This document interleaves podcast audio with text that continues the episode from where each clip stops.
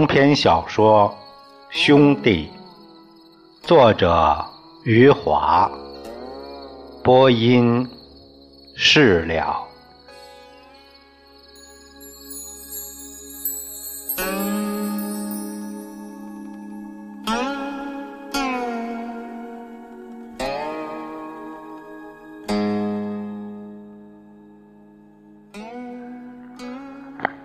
两个孩子惊叫起来，然后他们第一次吃到了软糖，第一次吃到了奶油味儿的软糖，包着它的糖纸印上了大白兔，它的名字也叫大白兔。宋凡平。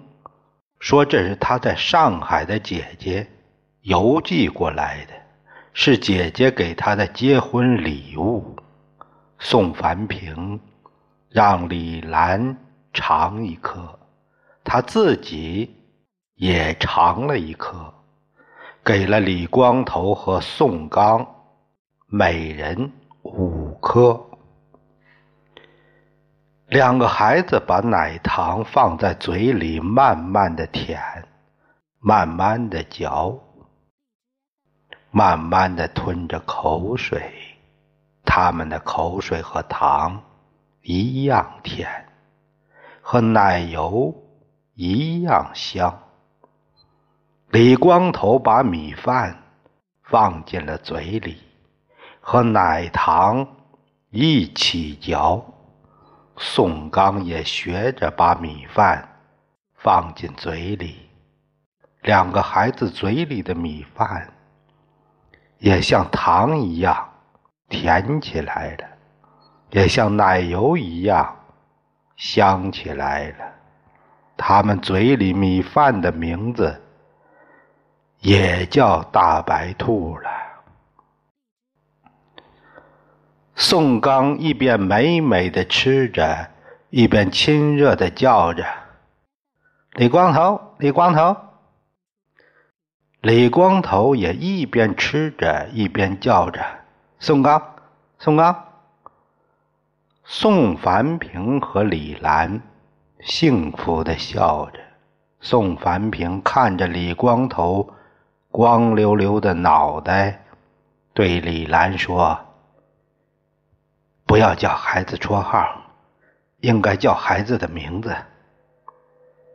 宋凡平拍着脑袋说：“呃，我只知道孩子叫李光头，不知道孩子的名字。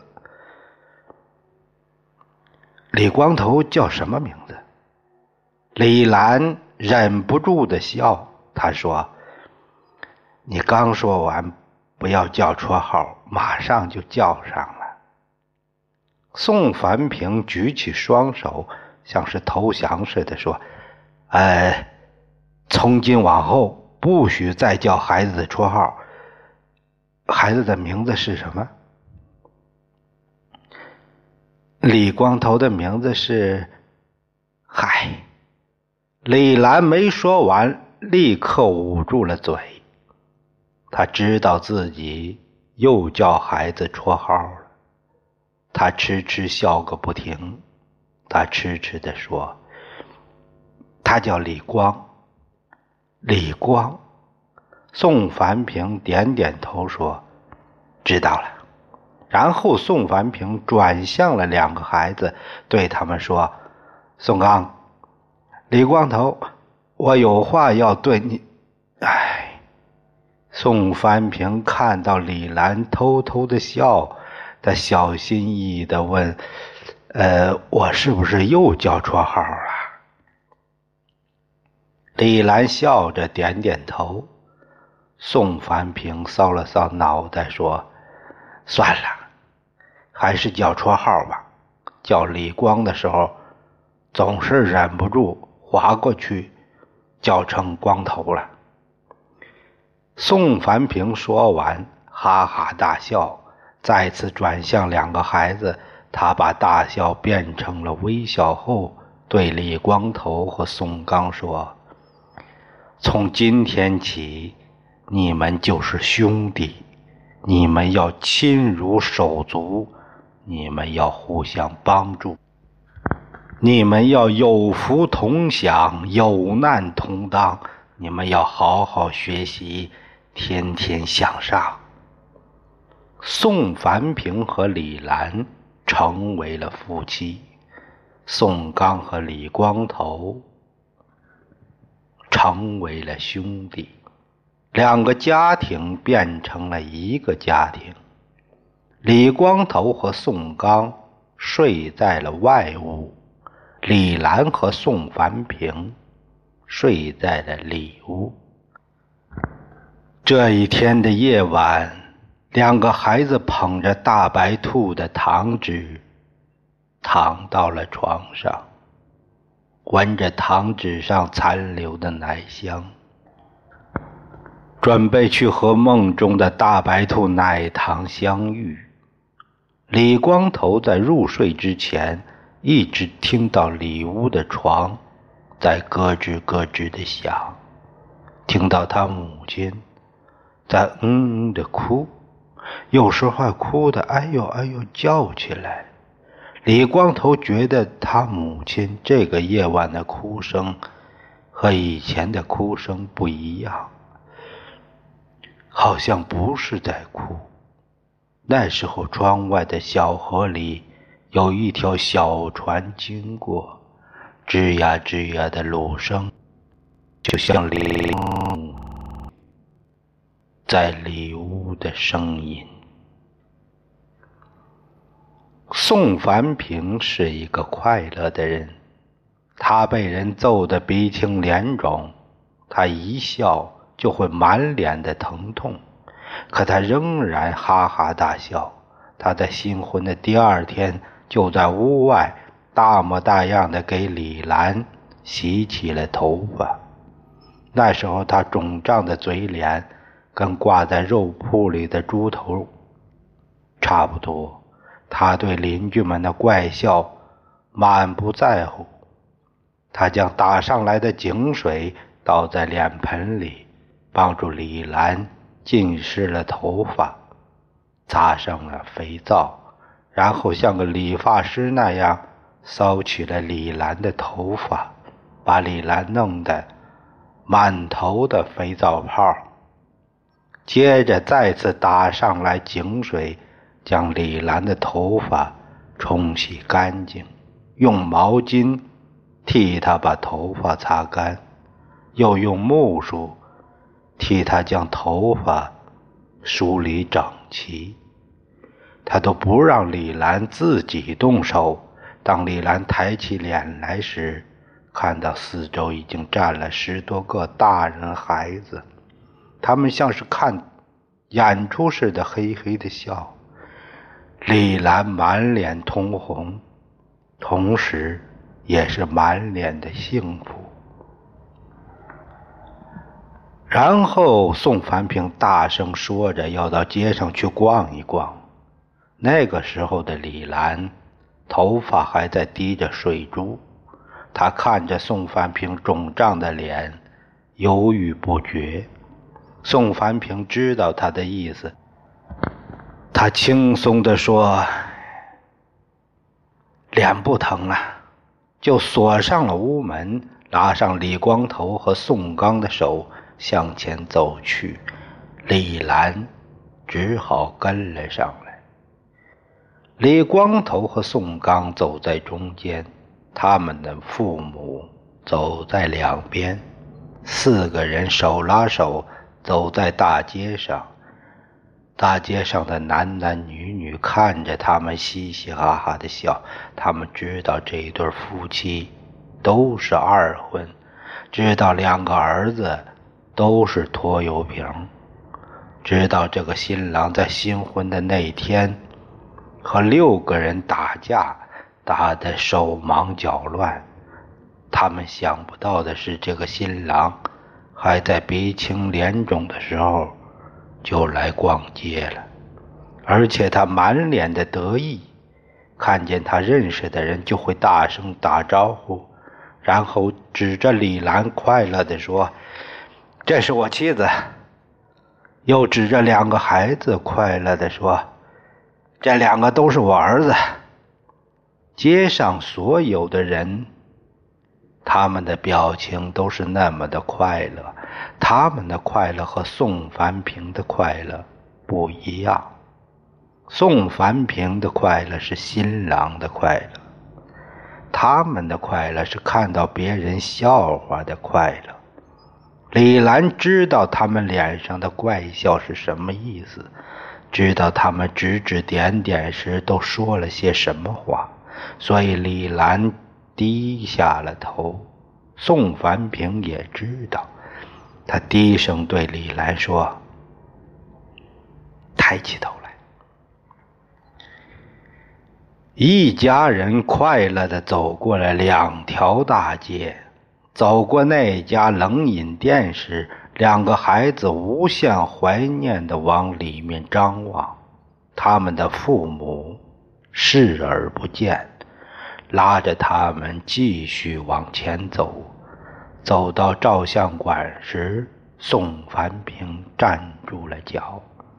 他兴高采烈地说：“要进去照一张全家福。”这时候，他完全忘记了自己肿胀的脸。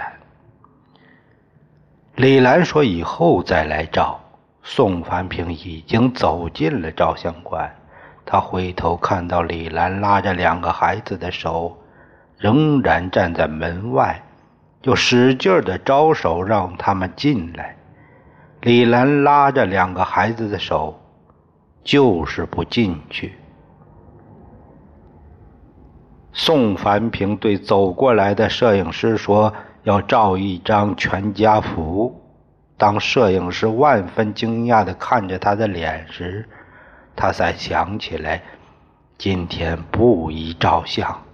他歪着脑袋从照相馆的镜子里看了一下自己的脸，对摄影师说：“呃，今天不照了。我妻子说以后再来照。”快乐的宋凡平走出照相馆时，嘿嘿笑个不停。他的快乐感染了李兰。在他们继续向前走去时，这两个人一直嘿嘿的笑。然后李光头和宋刚也咯咯笑起来。虽然两个孩子不知道为什么要笑。再婚的李兰喜气洋洋。自从她的前任丈夫在厕所里淹死以后，她生不如死的熬过了七年。他的头发像狗窝似的乱了七年。现在他恢复了姑娘时的辫子，还在辫梢系上了两根红绳。他的脸色像是吃了人参似的，突然红润起来。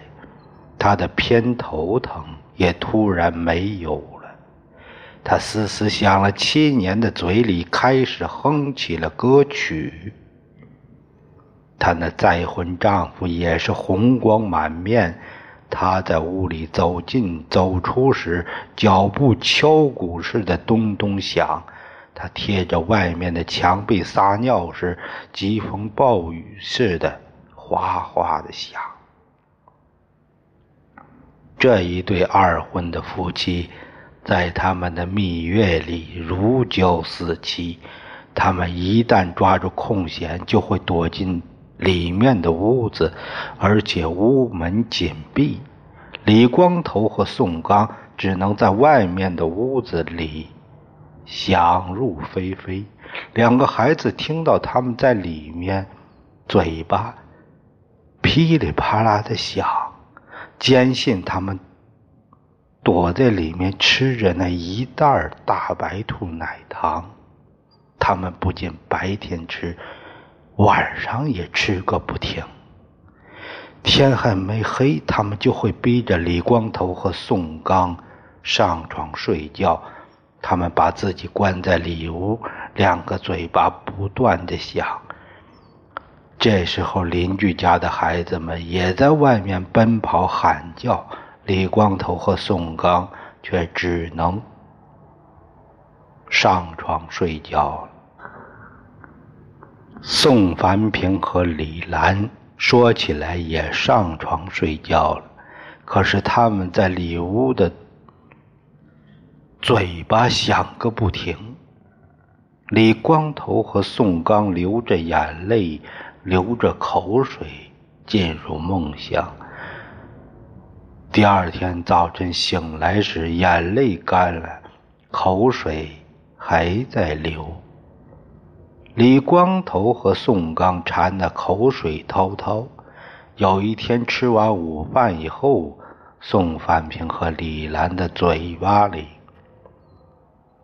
在里屋再次响起来时，李光头贴在门缝上往里偷看，宋刚贴在他的背后，随时听取消息。李光头。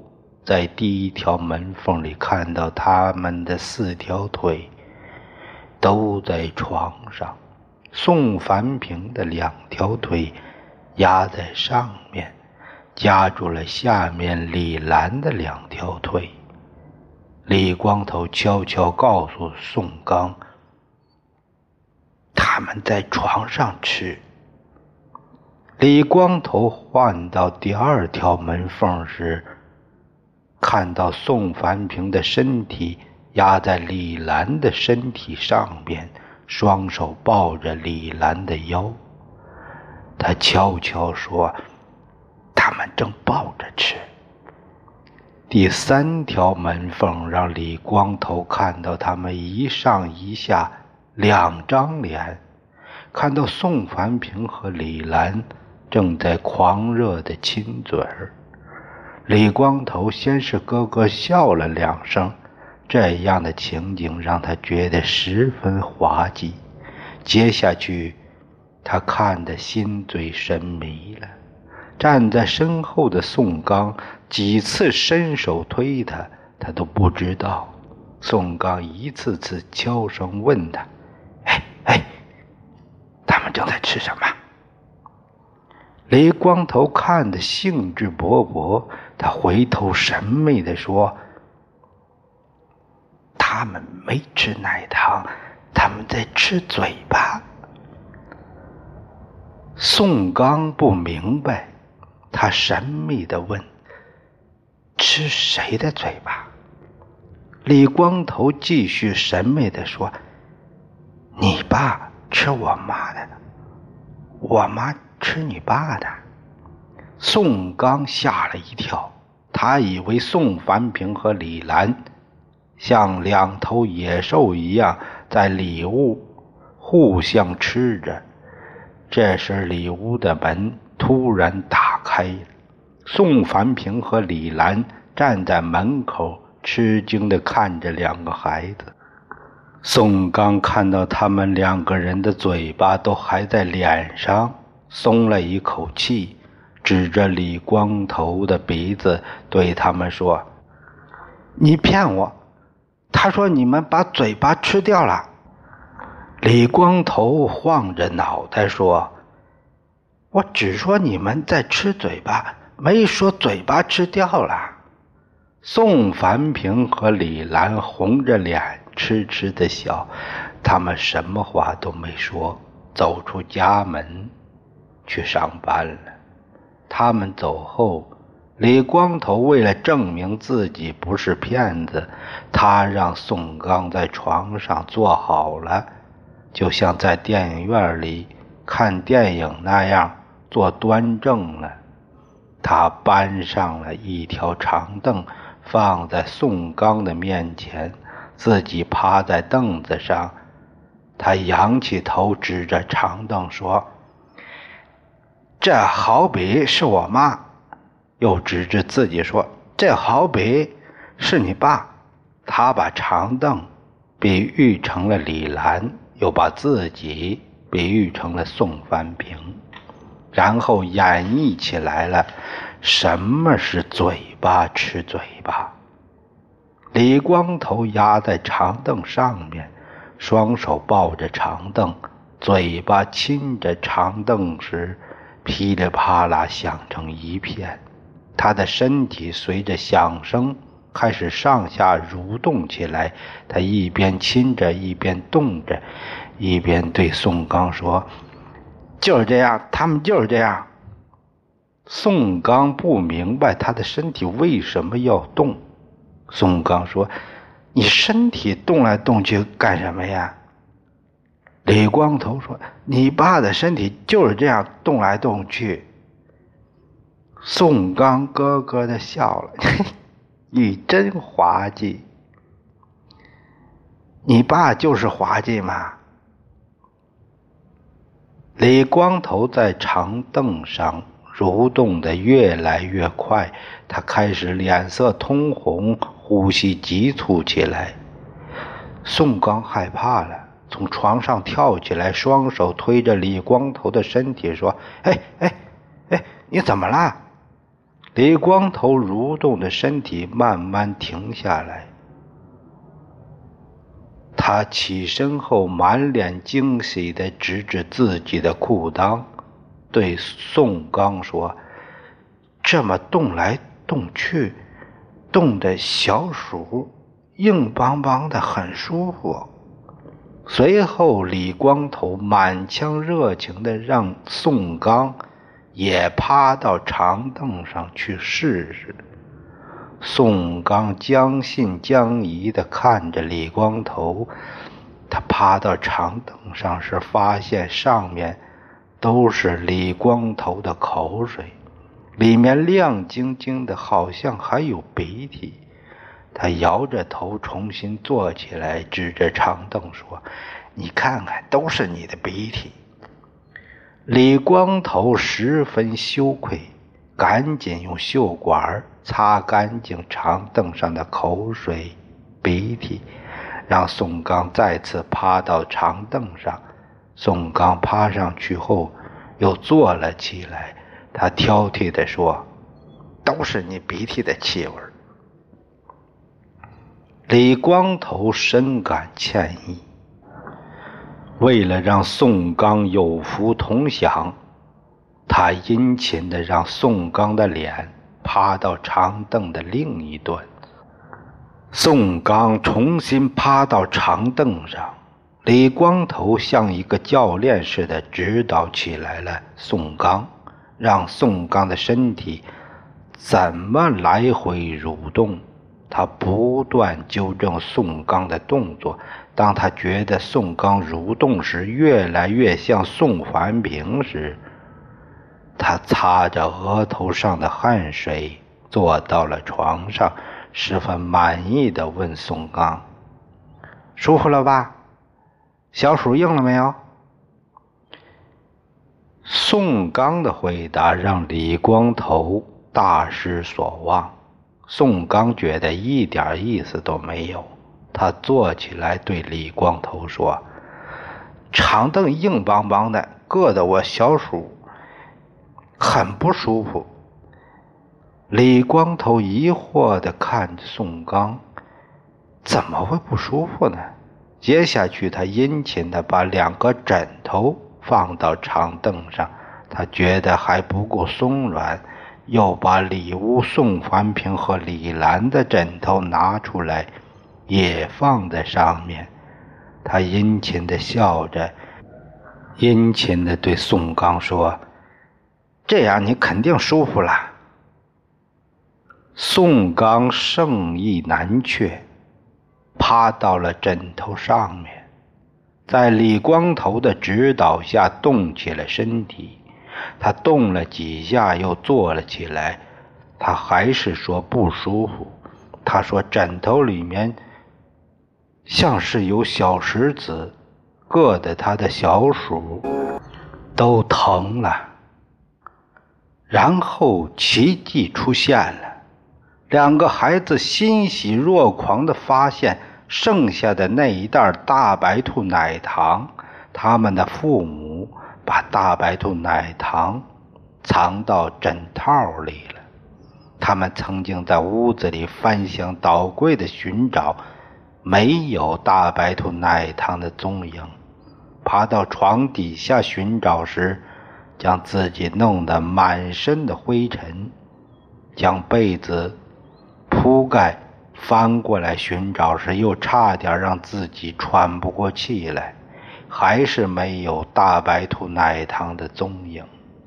他们的寻找就像是在大海里捞针一样，就在他们彻底泄气、不再寻找的时候。大白兔奶糖自己在枕头里出现了